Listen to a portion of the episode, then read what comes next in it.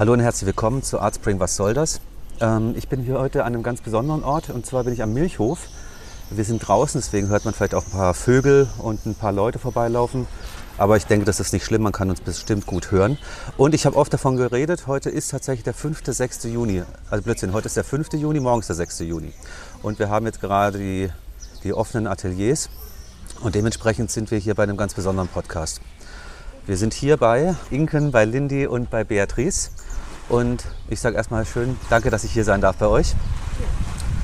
Und ähm, würde, glaube ich, am besten mal sagen, ich stelle euch gar nicht vor, sondern ihr stellt euch gleich selber vor.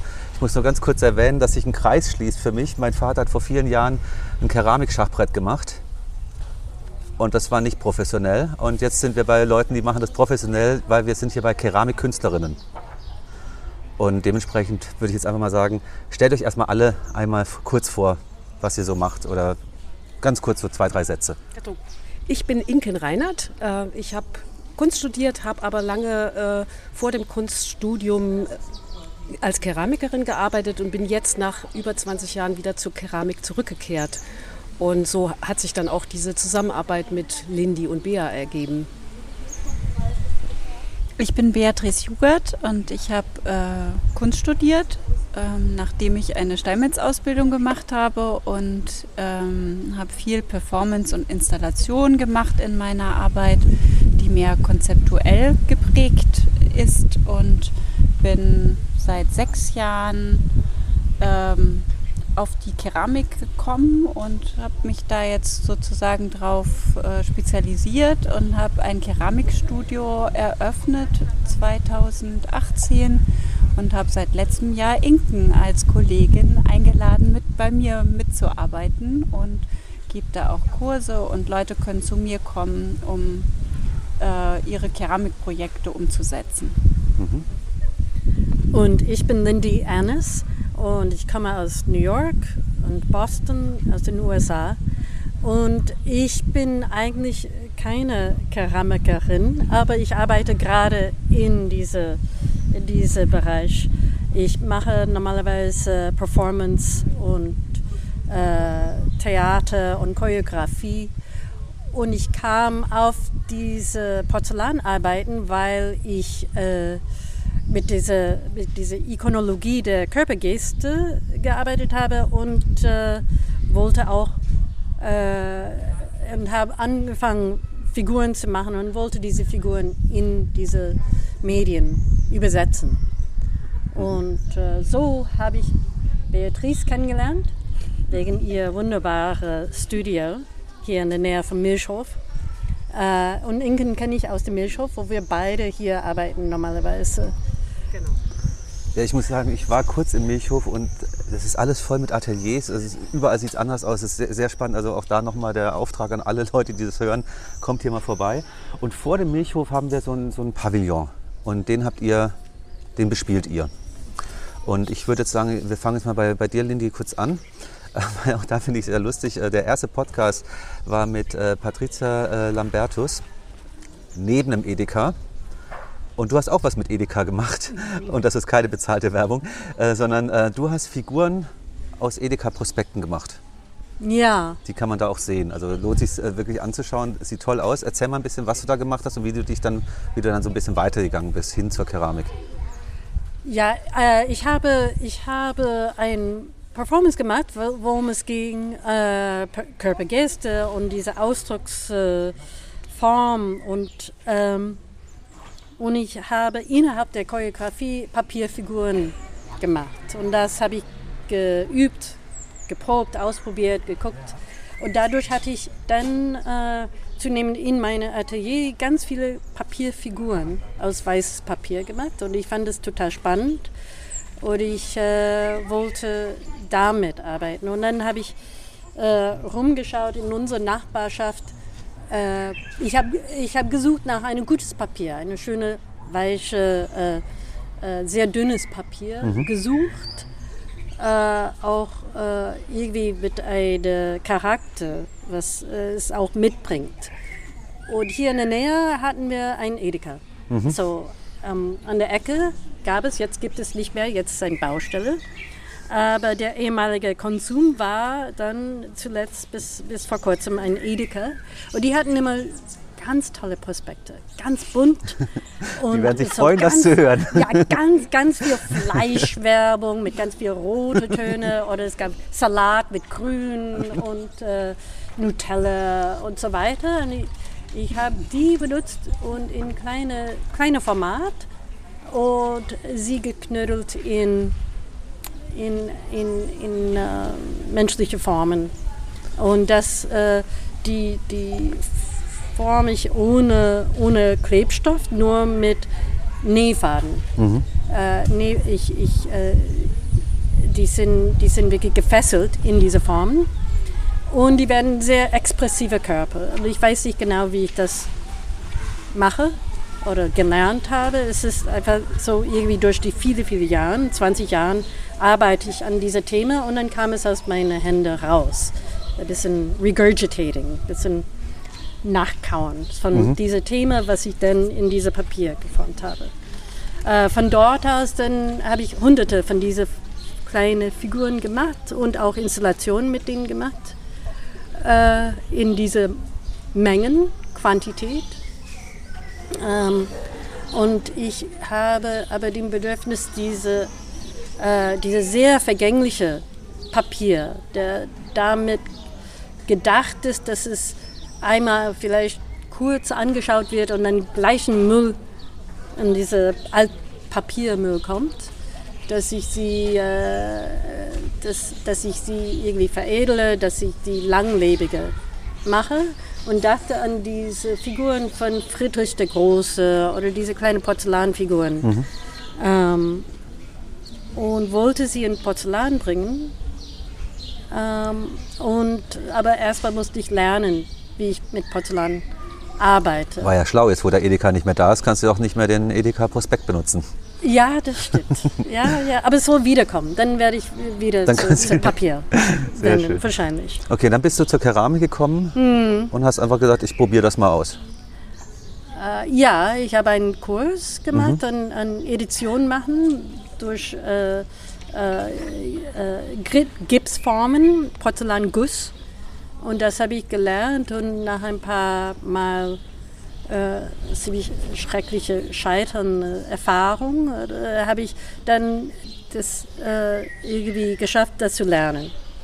Und so habe ich jetzt äh, in dieser Ausstellung ähm, eine Serie von, von äh, vier Figuren, große, bauschige Figuren die ursprünglich Papier waren und jetzt in Porzellan sind. Und ein paar andere Figuren, die ich mit einem anderen, äh, so eher dunklen Prozess benutzt habe, wo das Papier äh, dann mit verbrennt, verbrannt ist im mhm. Ofen. Ähm, ihr, ihr Asche sind noch drin in diese Porzellanfiguren. Und die sind sehr expressiv geworden. Die sehen aus wie äh, dieser Hund aus Pompeji, was man gefunden hat. Ja, genau. Das, du hast es schon vorhin angedeutet. Also ein, fast schon einen traurig schönen Vergleich gemacht mit, äh, mit Pompeji, dass diese Figuren in ihrer Bewegung einfach angehalten wurden. Die sind ähm, sehr aschaisch. Ja. Und, ja.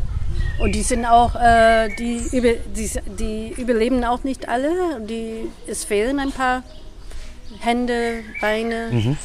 Köpfe. Ähm, aber das ist ein, ein, ein, ein Teil des Prozesses. Mhm.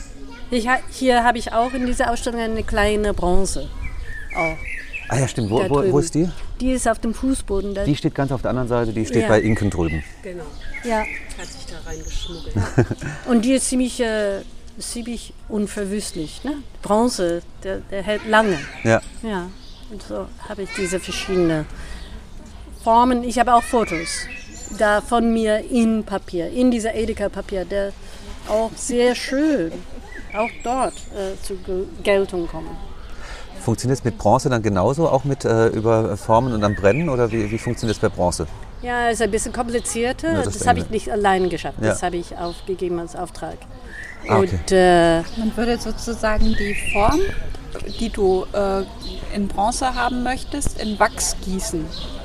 Und dann hast du ähm, eine Gipsform, in der der Wachs ist und da rein wird das Metall gegossen und man macht dann überall kleine Luftausgänge und äh das Metall verdrängt dann den Wachs und ähm, diese Metall, äh, ja, diese Luftausgänge, die, die flext man hinterher ab und dann hat man sozusagen seine Bronze als positiv. Okay, sehr, sehr, sehr spannend. Ähm, jetzt gehen wir, weil wir hatten es gerade eben kurz im Vorgespräch, Inken, wir hatten es ja auch davon, weil wir gerade von Pompeji quasi kommen. Ja. Unverwüstliche Vasen und unverwüstliches Porzellan. Vielleicht kannst du dazu noch mal kurz einen Satz sagen und dann, was, was du jetzt äh, da drüben aufgestellt hast. Ja, also das ist so, so das, das hat mich dann irgendwann mal so, so während des Arbeitens mit dem Material selber, aber eben auch mit Abbildung von, von Keramiken interessiert. Also dass Keramik äh, ein Material ist, was auf der einen Seite fragil ist, weil wenn es runterfällt, geht es sofort kaputt. Also eigentlich meistens immer. Und äh, auf der anderen Seite ist es eigentlich ein äh, in vielen, also so ist es halt ein Zeugnis von alten Kulturen. Also es ist oft das Einzige, was sozusagen übrig bleibt oder anhand dessen man äh, den Stand einer Kultur äh, rekonstruieren kann. So, also es gibt, glaube ich, die Bandkeramik, äh, nach der eine bestimmte Kultur äh, oder eine Epoche benannt wurde. So, das, äh, das hat mich interessiert, indem ich, also ich habe, das habe ich ja vorhin kurz erwähnt, dass ich ähm, bevor ich Kunst studiert habe, schon mal sieben Jahre Keramik gemacht habe, aber eben so, so zum, die Hälfte sozusagen so, um davon zu leben mit Gebrauchskeramik und die andere Seite, also war eigentlich immer das, was mich mehr interessiert hat, also praktisch also mit der Keramik mehr in die Kunst zu gehen und äh, eher Objekte zu schaffen als jetzt äh, ausschließlich Gebrauchsgegenstände. Und ähm, so vor drei Jahren kam ich wieder zurück. Also nach über 20 Jahren, sagen wir mal 25 Jahre, äh, hatte ich keinen Ton mehr in der Hand quasi und äh, traf dann auch praktisch zur gleichen Zeit die Bea, was, äh, was wirklich ein Glücksfall war. Und so kamen wir dazu, eben zusammen zu arbeiten. Also weil Bea alles hat, was man braucht als Keramiker, weil das setzt voraus, dass man einen Brennofen hat und in meinem Fall eben auch eine Drehscheibe, eine Töpferscheibe, weil ich eben nach wie vor drehe und ich habe jetzt sozusagen nach einem längeren Prozess des Suchens bin ich eigentlich wieder auch auf Gefäße, aber auf große Gefäße gekommen, die zum Teil so zusammengesetzt sind aus eher äh, klaren, manchmal ein bisschen sogar sperrigen Formen, also die so, äh, meistens sind sie aus zwei Teilen im Moment. Ich würde eigentlich gerne noch größer werden, also so ein bisschen so, es gibt so eine Form, die äh, eigentlich so ein leichter, so, so ein ab, abgeschnittener Kegel, wenn man die immer so aufeinander setzt, also immer, immer einmal umgedreht, dann, dann hat man die Brancusi-Säule, ne? diese unendliche Säule zum Beispiel. Also das sind dann so Sachen, die auch mit reinspielen. Jetzt muss ich natürlich schon als, als Nichtwisser, muss ich jetzt natürlich fragen, weil du gerade von der Drehscheibe geredet hast.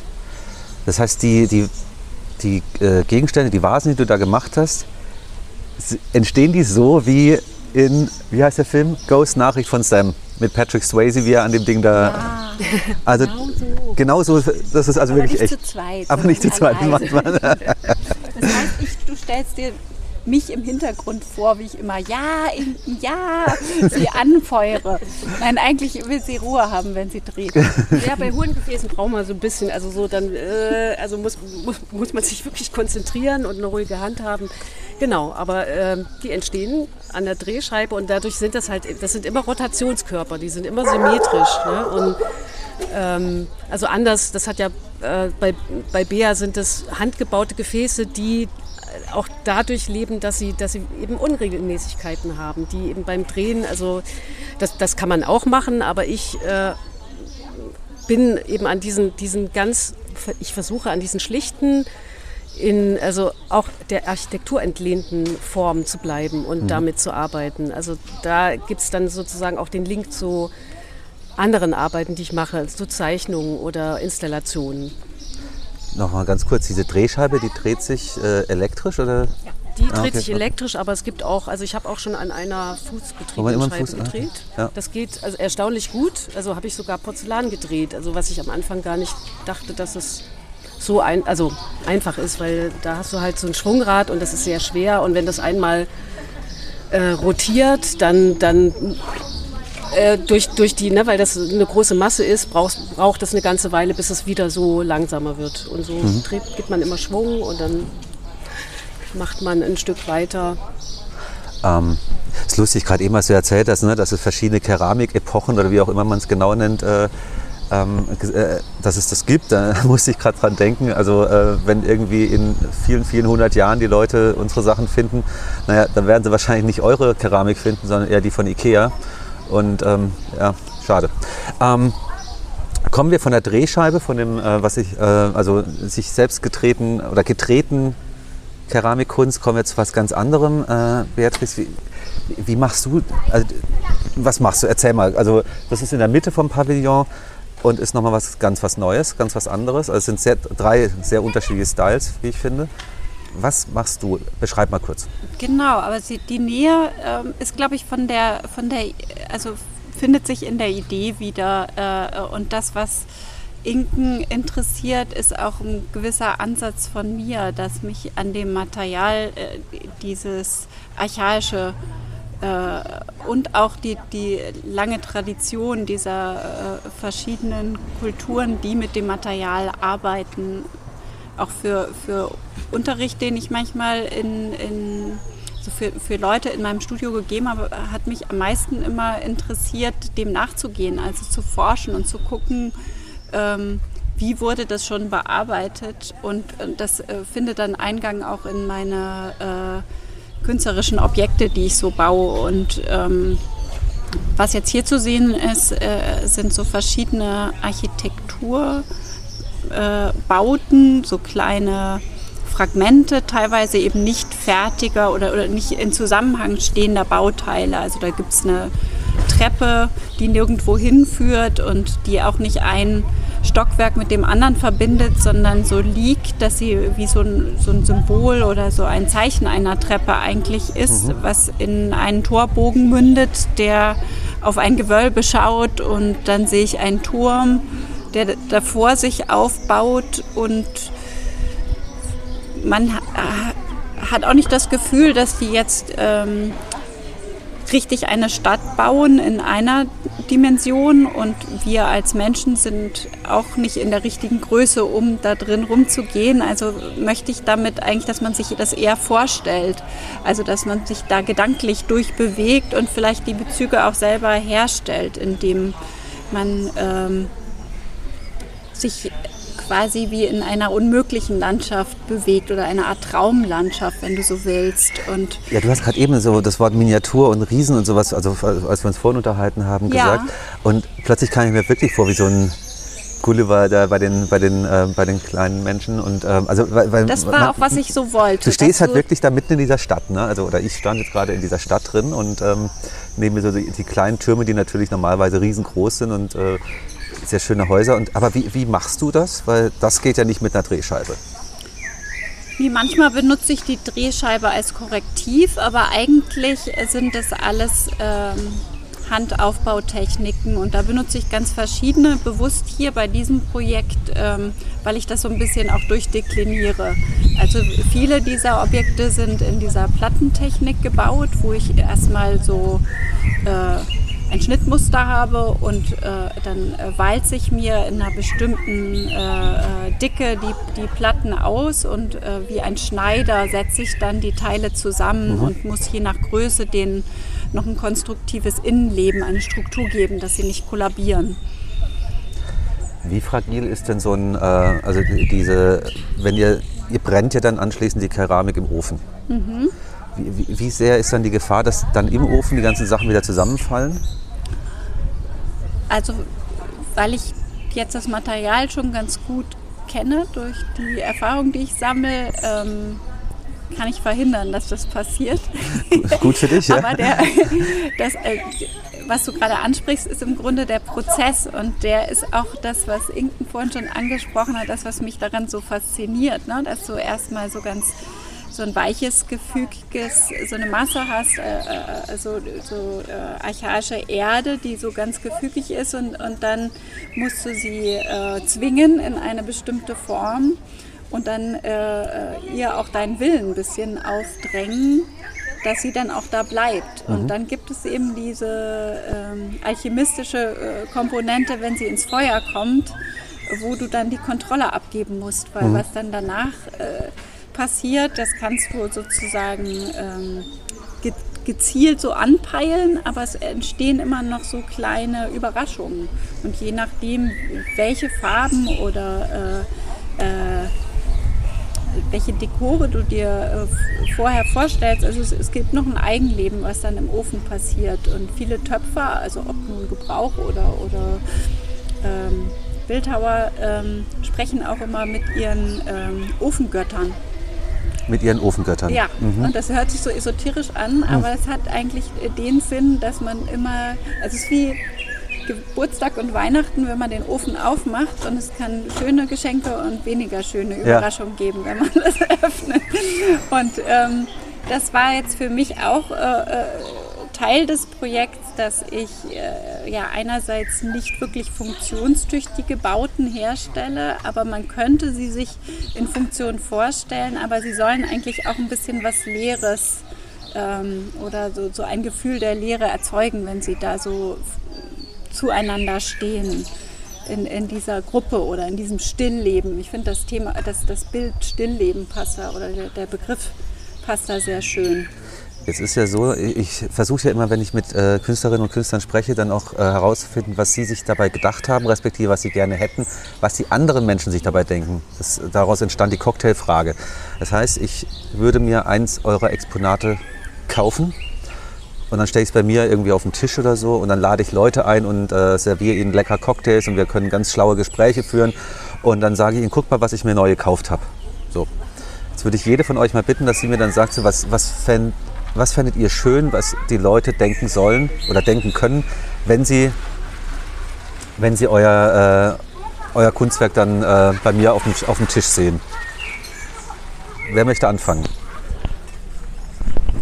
Ja, auf dem Tisch äh, stehen keine von meinen, weil die hängen von der Decke. Okay. Und die, die sind kinetisch, die, die bewegen sich, die mhm. drehen. Wenn es eine lange Linie, wie hier in der Ausstellung ist, von zehn Figuren, die an eine, an ein, ein Faden von oben nach unten mhm. äh, hängen, die sind in Beziehung zueinander. Und, äh, und die, je nachdem, was man was man als Betrachterin oder Betrachter da, dazu bringt, sieht man was. Mhm. Und das ist sehr oft, weil es eine menschliche Figur ist, es, es baut sich fast sofort eine Beziehung auf. Ja. Und es ist immer so, oh, es ist so Freude oder Trauer oder, oder Folter oder Ekstase. Und es gibt ähm, und, äh, und, oder Liebe. So sehr oft ist, ist, gibt es eine der Einfühlsamkeit mhm. dieser Figuren gegenüber. Dass man denkt, oh, der Geile. Aber und das ist, äh, das ist ganz spannend für mich und ganz toll, weil es ist immer unterschiedlich. Und jedes Mal, wo man es anschaut, früher habe ich meine Figuren angeschaut und dachte, ach, das ist wirklich eine, eine ganz schreckliche, es ist so, die sind alle so, so äh, äh, äh, wirklich wie Folter, so, so in ganz schlimme Lagen. Und jetzt sehe ich sie und ich denke, die sind alle ekstasisch. Mhm. Und was auch lustig ist, jedes Mal, wo ich sehe eine Figur, ich sage, was hier, das ist der Vorderseite. Und sie sagt, nein, das ist der Hinterseite, der andere Seite ist der Vorderseite. Ich sehe diese, diese Geste ganz anders. Guck mal, das geht nach vorne. Ich sage, nee, es geht nach hinten. Und äh, das, ist, das ist auch schön. Das ist wirklich ein. Dialog mit ja. der Betrachterin oder Betrachter. Das ist vor, vor allem das Praktische, dadurch, dass es ja der, äh, von der Decke runterhängt, kann, kann man es ja einfach ein bisschen drehen, dann stimmt es wieder. Je nachdem, wie man es ja, für richtig empfindet. Ein, oder ganz leicht vorbeilaufen, dann kommt es in Bewegung. Mhm. Ja. Sehr schön. Und diese Porzellanfiguren, man denkt, die sind schwer, sie würden nicht so drehen, aber die drehen auch ziemlich. Inken, worüber reden die Menschen, wenn sie bei mir zu Hause sind und eine von deinen Figuren auf meinem Tisch sehen? Okay, also du meinst wahrscheinlich eine von, von den Gefäßen. Zum Beispiel. Oder von, ja. Ja. Ähm, das ist ganz, ganz anders, glaube ich, als jetzt, als, als ich das gewohnt bin mit wenn es um die Zeichnung geht oder um die Installation, weil das sind, das, das sind im ersten Moment sind es Gebrauchsgegenstände, aber ähm, ich hatte so letzte, also le letztes Jahr so um Weihnachten kam eine Bekannte von mir und hat gleich vier Vasen gekauft und das fand ich total schön. Also nicht nur, weil, weil ich ein bisschen mehr Geld verdient habe, aber weil sie gesehen hat, dass äh, dass das auch so Familien sind. Also ich, ich drehe, also wenn, wenn ich diese Vasen mache, äh, dann arbeite ich irgendwie, die erste Woche drehe ich diese Stücke, dann müssen sie ja zusammengesetzt werden, abgedreht werden, äh, dann werden sie gebrannt und nochmal gebrannt. Also es ist so ein längerer Prozess und es sind dann zum Schluss, sagen wir mal, so fünf, sechs Vasen da. Und die sind für mich immer so eine Familie. Also die, da, da gibt es dann auch immer so eine bestimmte Formsprache. Die ist beim nächsten Mal dann wieder anders. Und Weißt du die vorher, die Formsprache, oder, oder entwickelt sich das währenddessen und du sagst, oh, die passen wieder zusammen? Teils, teils. Also so, das ist so eine, so eine Mischung. Ne? Also irgendwie, ich, ich, ich arbeite ja gerne mit so ein bisschen technoiden Formen und eben auch mit aus der Architektur kommenden Formen. Und manchmal ergibt sich tatsächlich so, so beim Drehen, manchmal habe ich schon so eine, so eine vage Idee. So, ne? Oder wie die beiden Teile, also so wenn ich eine Vase zusammensetze, welches Teil auf welches passt. Das ist manchmal auch ähm, dann so ein Spiel. Also ich muss natürlich so drehen, dass, dass sozusagen die Öffnung oder dieser, dieser ähm, da wo die beiden zusammenkommen, Mhm, ne? dass das ja. irgendwie passt. Ja. So, ne? und, und also da gibt es ein Spiel. Das ist man, manchmal weiß ich ganz genau, wie es werden soll und manchmal ergibt sich das so durch die verschiedenen Formen, die dann dastehen und irgendwie dann puzzle ich ein bisschen rum und gucke so und setze die mal verschieden zusammen. Genau, aber eben zurück zu, äh, zu dieser Freundin. Also die hat das so, das, das fand ich so toll, dass die so diese verschiedenen Formen miteinander so äh, hat spielen sehen. Also es gibt ja manchmal auch, es gibt ja einmal die Form und dann gibt es die Negativform. Also es gibt die Silhouette Ja. von den Gefäßen, die dann wiederum, wenn zwei nebeneinander stehen, äh, ergibt sich so eine eben diese Negativform und die finde ich spielt oder die ist für mich auch wichtig. Und deswegen fand ich das so toll, dass sie das gesehen hat und sich da eben so eine kleine Familie geholt hat. Und sie hat mir auch schon Fotos geschickt, wo sie, also sie hat die schon mehrmals umgestellt und umgruppiert und ist immer noch total glücklich, weil auch jedes Mal guckt sie die vielleicht auch wieder anders an. Und die werden so ein bisschen eben zu, vielleicht auch zu Persönlichkeiten. Ne? Ja. Das ist so, das finde ich schön, wenn das jemand für sich so entdeckt. Aber natürlich kann man es auch ganz anders sehen. Ja. So. Genau. Ja, ich glaube, das, das äh, finde ich auch. Also eigentlich ähm, ist das Schöne daran, wenn man etwas äh, ähm, gearbeitet hat, was man dann vor sich sieht, dass du es, wenn du es von dir weggibst, äh, nicht mehr kontrollieren kannst und dass häufig das, was andere darin sehen, nicht unbedingt das ist, was du gesehen hast. Also ich finde es eigentlich schöner.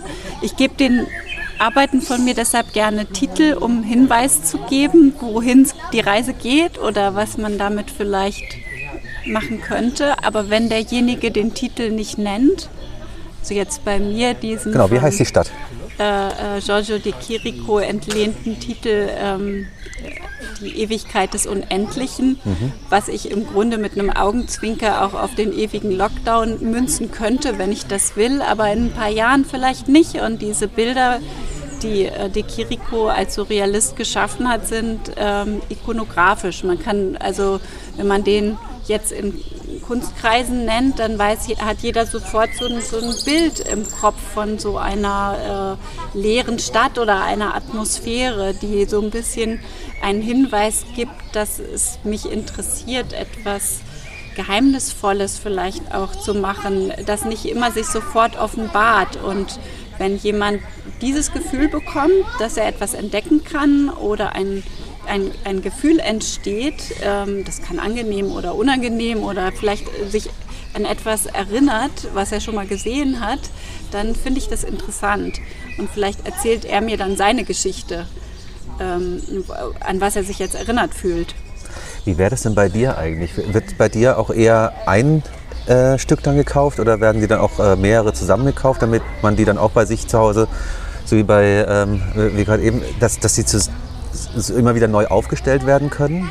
Also bisher habe ich ähm, eher einzelne Stücke verkauft, aber ich, äh, wenn ich jetzt so rekapituliere, sind das immer ähm, auch ähm, Werkgruppen. Mhm. Und ähm, also ich habe angefangen, äh, Waffen in äh, Keramik zu machen, weil mich der Kontrast von dem zerbrechlichen ähm, zu dem Unbenutzbaren oder Werkzeuge, so wie Hämmer aus mhm. Porzellan mhm. ja. oder so, da wird es vielleicht äh, Ja, Hammer aus Porzellan ist lustig. Ähm, Hau da mit dem Nagel drauf. Dann. Und es waren immer Gruppen und wenn ich was verkauft habe, hat jemand eine Sache gekauft. Mhm. Und ich fand das immer ein bisschen schade, weil eigentlich äh, geht dann ein, einer aus der Familie weg. Stimmt. und die Geschichte wird auch nicht so komplett, aber es ist auch schön, weil die sind dann alleine unterwegs und müssen sich alleine behaupten. Also ich glaube, der Hammer aus Porzellan, der geht ja auch, das, das ergibt sich sich äh, äh, ähm, von, von selbst, aber also bei manchen Sachen wäre es für mich natürlich großartig, wenn die als Gruppe gehen, aber bisher hatte niemand. Äh, das stimmt nicht. Also ich habe schon, schon auch Sachen äh, äh, in Pärchen oder so. Das, äh, aber das ist ja ähnlich wie Inken ja auch vorhin gemeint hat. Ne? Ich meine, man hat dann so seine Vorstellung, was gehört zusammen, was, was muss beieinander bleiben. Und dann kommt jemand und sagt so, ich hätte gerne den Hammer alleine. So, dann ist diese Person, wie hast du es gerade gesagt, wenn du es abgegeben hast, dann sollen sich andere darüber Gedanken machen. Nicht ganz so, aber. Ähm, ja, dann, dann, dann sind die sozusagen die, die Herren oder Frauen oder darüber, wie, wie sie die ja. Dinge sehen, wie sie sie benutzen, wo sie sie hinstellen. Das, also so in dem Fall wusste ich dadurch, dass es eine Bekannte von mir war und, und sie mir sozusagen ja auch Bilder geschickt hat, wusste ich, was damit passiert und ich weiß, die in guten Händen. Aber ich, ich muss sagen, also das ist oft so, dass wenn, also dass man schon sieht und auch ich, ich verkaufe natürlich auch Einzelstücke. Das ist, finde ich, völlig legitim. Es muss jetzt nicht jeder gleich irgendwie so eine ganze Familie kaufen. Aber ich stelle mir jetzt gerade so vor, dann will jemand jetzt richtig nee. glücklich mit dem, mit dem einen Teil und so. Nee, das geht nur mit den nee, anderen zusammen. Geht nicht. Nee. Nein, aber man merkt ja schon, was für eine Beziehung die Leute haben, wenn sie sich das angucken. Das ist ja keine, also so eine Tasse ist vielleicht irgendwie, das ist ja wirklich ein richtiger Gebrauchsgegenstand. Der ist vielleicht ein bisschen günstiger da legt man vielleicht nicht so viel, obwohl die Leute wirklich, also ich muss sagen, also alle, die so in die Werkstatt kommen und sich in ein Stück verlieben, das, das ist so schön zu sehen, ähm, wie die, ja, wie, also wie sie so rumschleichen und gucken und dann wieder weggehen und was anderes angucken. Aber oft ist es so, dann, dann zum Schluss kommen sie wieder zu dem allerersten Stück zurück, was irgendwie sie vielleicht aus irgendwelchen Gründen sofort angesprochen hat. Also ah, das, das finde ich total spannend. Da habe ich nämlich noch nie drüber nachgedacht. Jetzt, jetzt meist zum ersten Mal. Wenn ich normalerweise etwas einkaufe, ne, wenn ich zum Späti gehe oder wenn ich in den Supermarkt gehe, dann sage ich, okay, ich würde gerne das und das kaufen. Dann sage ich, pff, nimm halt mit, ja, also nach Bezahlung ist schon in Ordnung. Wenn man aber zu euch geht oder überhaupt zu Künstlerinnen und Künstlern geht und sagt, ich würde gerne das Bild kaufen, dann geht ja halt schon was Persönliches von dem Künstler, muss der Künstler oder die Künstlerin ja abgeben. Also ich glaube, da ist mit Sicherheit eine höhere Emotionalität zu dem Stück, was ich verkaufe, als wenn ich jetzt halt mal äh, im Späti stehe und dann halt ein, ein Bier rausgebe. Ähm, das System, da hat wahrscheinlich nicht so viel Emotionalität dabei. Das finde ich sehr interessant. Ja, das Schöne ist so an, an so Werkstattverkäufen, das ist ja was ganz anderes, als wenn jetzt deine Arbeit in der Galerie steht und mhm. dort verkauft wird, weil da kriegst du davon einfach nichts mit. Also du kriegst dann das Geld, was auch schön ist, aber äh, eben, also in, in, der Werkstatt herrscht ja eine bestimmte Atmosphäre. Also so, man gibt wirklich, wie du sagst, sehr viel Preis von sich. Ne? Also sehr, das ist sehr, sehr persönlich. Und wenn Leute reinkommen, habe ich schon im, eigentlich fast immer das Gefühl, dass die das respektieren und wertschätzen ja. können. Also so, weil also, ne, die sehen ja auch so, wie eine Werkstatt eingerichtet ist, was da, ne, das ist ja, also man, jeder macht es ja auch anders. Es gibt ja so, also und, und dass man da schon so ein, so ein, so ein ja, sein, sein Typ oder sein, äh, seine Vorlieben oder wie auch immer mitzeigt, neben dem, was man tut. Das, das sehen die Leute, glaube ich, schon. Und mhm. ja. Spannend. Ähm, so, ich finde, wir haben jetzt echt genug über die Vergangenheit geredet. Lass uns mal über die Zukunft sprechen. Gleich nach dem Podcast werde ich schnell nach Hause gehen und, und alles fertig machen, damit wir den Podcast hochladen können. Was macht ihr denn heute noch? Ja, ich, äh, ich finde es ganz toll. Wir werden ein Feuer machen und in eine Tonne. Und Beatrice, du musst es echt erzählen. Ähm, also die Idee ist, äh, wir haben unsere Ausstellung Veränderte Zustände, Altered States genannt, unter anderem, weil wir so alle drei interessiert an dem Prozess sind. Ähm, das wollen wir so ein bisschen ähm, demonstrieren auch äh, oder äh, dass man da, dem Prozess beiwohnen kann. Und wir haben in der Ausstellung ein Podest, auf dem jede von uns Künstlerinnen ähm, so drei bis fünf Arbeiten liegen hat und die werden heute hier in so einem archaischen Feuerbrand nochmal äh, gefeuert. Das heißt, ihr, ihr macht, also ihr ähm, Ihr erstellt jetzt gerade nicht noch Keramik, die ist schon fertig, die muss jetzt aber noch gebrannt werden. Ja, jedes Mal, wenn du etwas aus Ton machst und das feuern willst, musst du es erstmal trocknen. Mhm. Ach so, okay. Das kann nicht nass in den Ofen, sonst würden sich, äh, wird das Wasser sich ausdehnen und die Keramik springt. Okay. Das heißt, das ist etwas, was man dann lernt, wenn man das macht, dass es erstmal trocknen muss. Und von diesem ganz lebendigen sieht das dann so ganz grau und fahl aus. Und wenn es dann aus dem Ofen das erste Mal rauskommt, ist es Biskuit gebrannt und hat so ein bisschen was von der Lebendigkeit verloren. Und mhm. der ähm, Töpfer trägt dann Glasur auf oder macht sein Dekor wie er das entschieden hat. Und dann kommt es nochmal ins Feuer und äh, kommt dann, also jetzt, wenn man an so eine Porzellantasse denkt, vielleicht ganz glänzend heraus. Und ähm, wir haben jetzt hier unsere Stücke, die auf dem Podest liegen, schon einmal gefeuert, mhm. damit sie uns nicht komplett kaputt gehen, weil wir jetzt viele Ingredienzien in diese Tonne hineinstapeln und ganz viel Holz obendrauf machen, damit wir diese Temperaturen erreichen von 900 bis 1000 Grad. Und ähm, das wird natürlich viel kürzer sein, als das in einem äh, Elektroofen der Fall ist. Aber dafür haben wir eine Reduktion in der Tonne.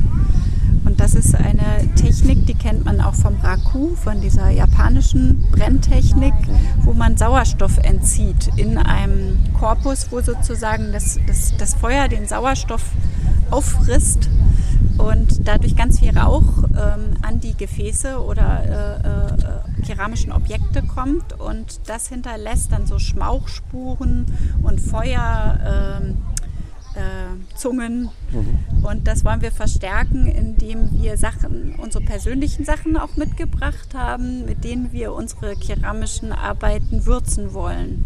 Also ich habe aus dem Atelier zum Beispiel ähm, Kaffeesatz mitgebracht. Das soll okay. graue Farbe machen. Ich habe von verschiedenen Ausflügen Pferdehaare gebracht. Ähm, das soll Struktur geben und vielleicht Muster erzeugen auf unseren Stücken. Dann habe ich ein paar metallische Oxide und Carbonate, zum Beispiel Kupfercarbonat, das ist so leuchtig grün, das kann Türkis machen, aber in manchen Fällen auch rosa. Und äh, Lindy, was hast du mitgebracht?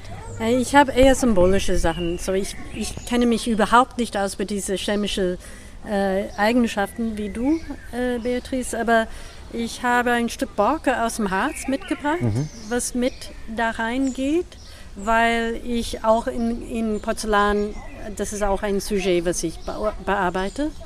Äh, und ich habe auch ein paar Papierfiguren, die, die auch ähm, meine, meine keramische äh, Figuren begleiten werden ins Feuer hinein und die ein bisschen. Ja, Sie werden nicht einen weiten Weg mit denen mitgehen, oder? Nein, aber auf dem Weg schicken. auf dem Weg schicken. Ja, Moment, also jetzt muss ich noch mal kurz zurückspulen. Wir haben, also ich kann mir das ja vorstellen, ihr, äh, äh, ihr dreht zum Beispiel äh, die Keramik, dann muss sie trocknen und dann kommt sie in den Ofen rein. Jetzt haben wir da hinten ja äh, so, eine, so eine Tonne stehen, ähm, in der dann das Feuer brennen wird. Aber ich meine, da, da, da, legt doch keiner von euch mal kurz noch eine, äh, eine Figur dann in das Feuer rein. Wie, wie macht ihr das? Also, also wir machen jetzt, wir bauen das quasi so richtig auf. Also früher hat man das äh, ähm, in vielen Kulturen in der Erde gemacht. Dann hat man eine Grube gegraben mhm. und hat so ein Erdfeuer gemacht. Und das wird in bestimmten Kulturen bis heute, also zum Beispiel mexikanische Keramik wird so in einem Pitfire gefeuert. Und die Sachen, äh, also das ist sehr langwierig und dauert meistens so zwei bis drei Tage, die wir hier jetzt nicht haben. Ja. Aber äh, wir machen diesen Tonnenbrand und da stapeln wir halt, deshalb haben wir hier so viele Tüten und Materialien zu stehen.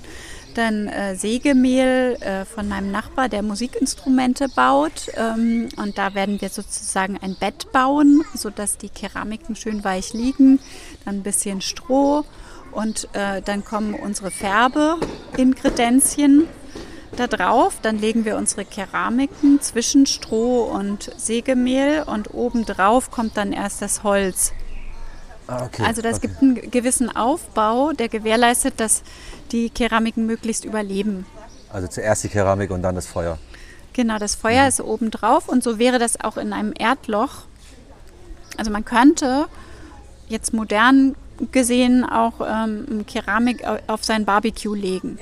Also wenn man jetzt einen schönen Grill hat, dann könnte man das auch mal versuchen. Das machen auch Leute. Aber also jetzt für, für diese Ausstellungssituation fand ich jetzt die Feuertonne eigentlich auch schön urban. Es hat irgendwie was mit, mit Stadt und Hinterhof so zu tun, dachte ich. Ähm, heute ist nun der heißeste Tag vom Juni. Ja, perfekt, ja. Aber ähm, das wird, da wollen wir jetzt so um fünf starten. Okay. Inke, was hast du noch dabei? Äh, Was machst du noch mit rein? Ich habe, ich habe einen Garten, äh, so ein bisschen außerhalb von Berlin. Und äh, das, das ist für mich so ein, so ein wirklich so mittlerweile so ein wichtiges Refugium. Auch jetzt so während der Pandemie war ich da, letztes Jahr war ich da sehr viel. Und ich habe einfach so da ringsherum habe ich so ein bisschen so vertrocknete äh, Gräser oder Kräuter oder so aus dem Wald Sachen zusammengesammelt. Also wo ich keine Ahnung, vielleicht verbrennt es einfach nur, vielleicht hinterlässt es Spuren. Ähm, da bin ich sehr gespannt. Also ich habe das jetzt, äh, ich glaube, ich habe ein einziges Mal vor, aber eben vor sehr langer Zeit mal so einen Holzofenbrand miterlebt und fand die Ergebnisse ganz toll. Also eben weil, weil dieses, was Bea schon sagte, diese, dieses reduzierende Brennen, das ist, äh, äh, schafft nochmal ganz andere farbige Ergebnisse als das oxidierende Brennen. Also da reagieren einfach bestimmte äh, Bestandteile in den, in den ähm, in den Glasuren oder in den äh, Angroben anders. Genau. Und dann habe ich noch ein kleines Gläschen mit. Ich habe mir vor einigen Jahren in Bratislava so eine Tüte Feuerbohnen gekauft. Die habe ich auch in meinem Garten schon ausgesät und über mehrere Generationen jetzt gesammelt. Äh, und meine Mutter ist in Bratislava geboren und diese Reise, das war sozusagen, die, die haben wir zusammen mit ihr gemacht nochmal ähm, an ihren Geburtsort und irgendwie haben die Bohnen für mich so ein bisschen, also Symbolcharakter ist so. Und Sehr schön. Feuerbohne passt ja ganz gut. Ja, Da bin definitiv. ich auch gespannt, was, ob, ob die irgendwie Spuren hinterlassen, vielleicht wenn man die in so ein Gefäß reinlegt. Oh je. So, die Musik wird lauter. Wir müssen, wir müssen glaube ich, zu Ende, äh, zum Ende Ja. kommen. Ähm, deswegen frage ich mal ganz schnell. Also um 5 Uhr hast du gesagt, heute am Samstag, den 5.6. Äh, baut ihr- äh, startet ihr das Feuer? Und wie geht es dann weiter? Ähm, genau. Das, das, also erst bauen wir sozusagen, äh, wie, wie ich eben beschrieben habe, den Ofen ein und äh, wahrscheinlich wird dann so um sechs angefangen zu feuern und das Feuer selber, das dauert einfach, also wenn jetzt hohe Flammen schlagen, da vielleicht nur eine halbe Stunde, dreiviertel Stunde aus der Tonne und dann glüht das so langsam runter. Und diese Sägespäne, die ersticken ja eigentlich die Flammen und dann äh, entwickelt da sich, sich äh, stärkerer Rauch und äh, das glüht dann halt so fünf, sechs Stunden vor sich hin und kann dann über Nacht abkühlen und morgen Mittag, wenn hier wieder eröffnet äh, wird, so ab 2 Uhr, ähm, also man wird zwischendurch wahrscheinlich diese Gefäße da drin auch in der, in der Kohle und Asche schon sehen, aber noch nicht berühren können, weil das noch sehr heiß äh, sein wird. Wir werden das auch absperren, damit da niemand dran geht. Ja, ich, ich habe auch gerade dran gedacht. Ja. Und um 2 Uhr morgen äh, sind wir schon gespannt, dann können wir die, äh, unsere Stücke aus der Asche bergen und putzen und schauen, was wir für, ähm, ja, für, für Muster und so von unserem Feuer äh, auf unseren Gefäßen und, und äh, Formen wiederfinden. Das finde ich natürlich super cool. Also man kann euch heute noch dabei zuschauen, wie ihr im Prinzip äh, eure Sachen verbrennt. Ähm, und morgen kann man, dann, äh, kann man dann dabei sein, wenn ihr es wieder aus der Asche rausholt. Und ihr wisst ja selber nicht genau, was hinten rauskommt. Genau. Das heißt, im Prinzip kann es sein, dass man äh, zuschaut, wie ihr dann total glücklich seid oder wie ihr sagt, ja, das war nichts. Das kann halt auch passieren. Ja, wir können auch Scherben bergen. Auch Stimmt. das, das ist äh, aber so vorgedacht. Also das finden wir nicht, nicht jetzt total schlimm, sondern das wäre Teil von, von unserer Idee. Ich, ich hab, das habe ich ja wirklich häufig mal gehört, dass, äh, also jetzt in den verschiedenen Podcasts, dass äh, viele Künstler und Künstlerinnen sagen, also entweder äh, ich komme zu dem, was ich mache, durch Zufall oder ich komme also über Scheitern oder dass man halt einfach später erst feststellt, was ist es denn geworden. Viele geben danach dann dem, dem Ding ihren Namen, weil sie nicht wussten, was es denn werden wird und so. Das finde ich super interessant. Und hier kann man jetzt mal live dabei sein. Das heißt, wie gesagt, nochmal ganz kurz, Milchhof in der Schweterstraße 232. Das war, glaube ich, richtig. Und da kann man heute noch schnell vorbeischauen oder morgen. Sollte auf jeden Fall vorbeischauen, um sich auch die anderen Sachen von euch anzuschauen. Und ähm, dementsprechend flitze ich jetzt am besten nach Hause, damit wir den Podcast schnell rauskriegen und ihr könnt euch ganz gemütlich vorbereiten auf das große Feuer heute. Tatsächlich am bislang heißesten Tag. Vielen, vielen Dank. Es hat tierisch Spaß gemacht. Ja, ja, vielen Danke Dank. Dir. Danke für dein Interview. Es ist super interessant und äh, ich hoffe, dass man alles gut verstanden hat. Und ähm, Leute, schaut hier vorbei. Viel Spaß dabei.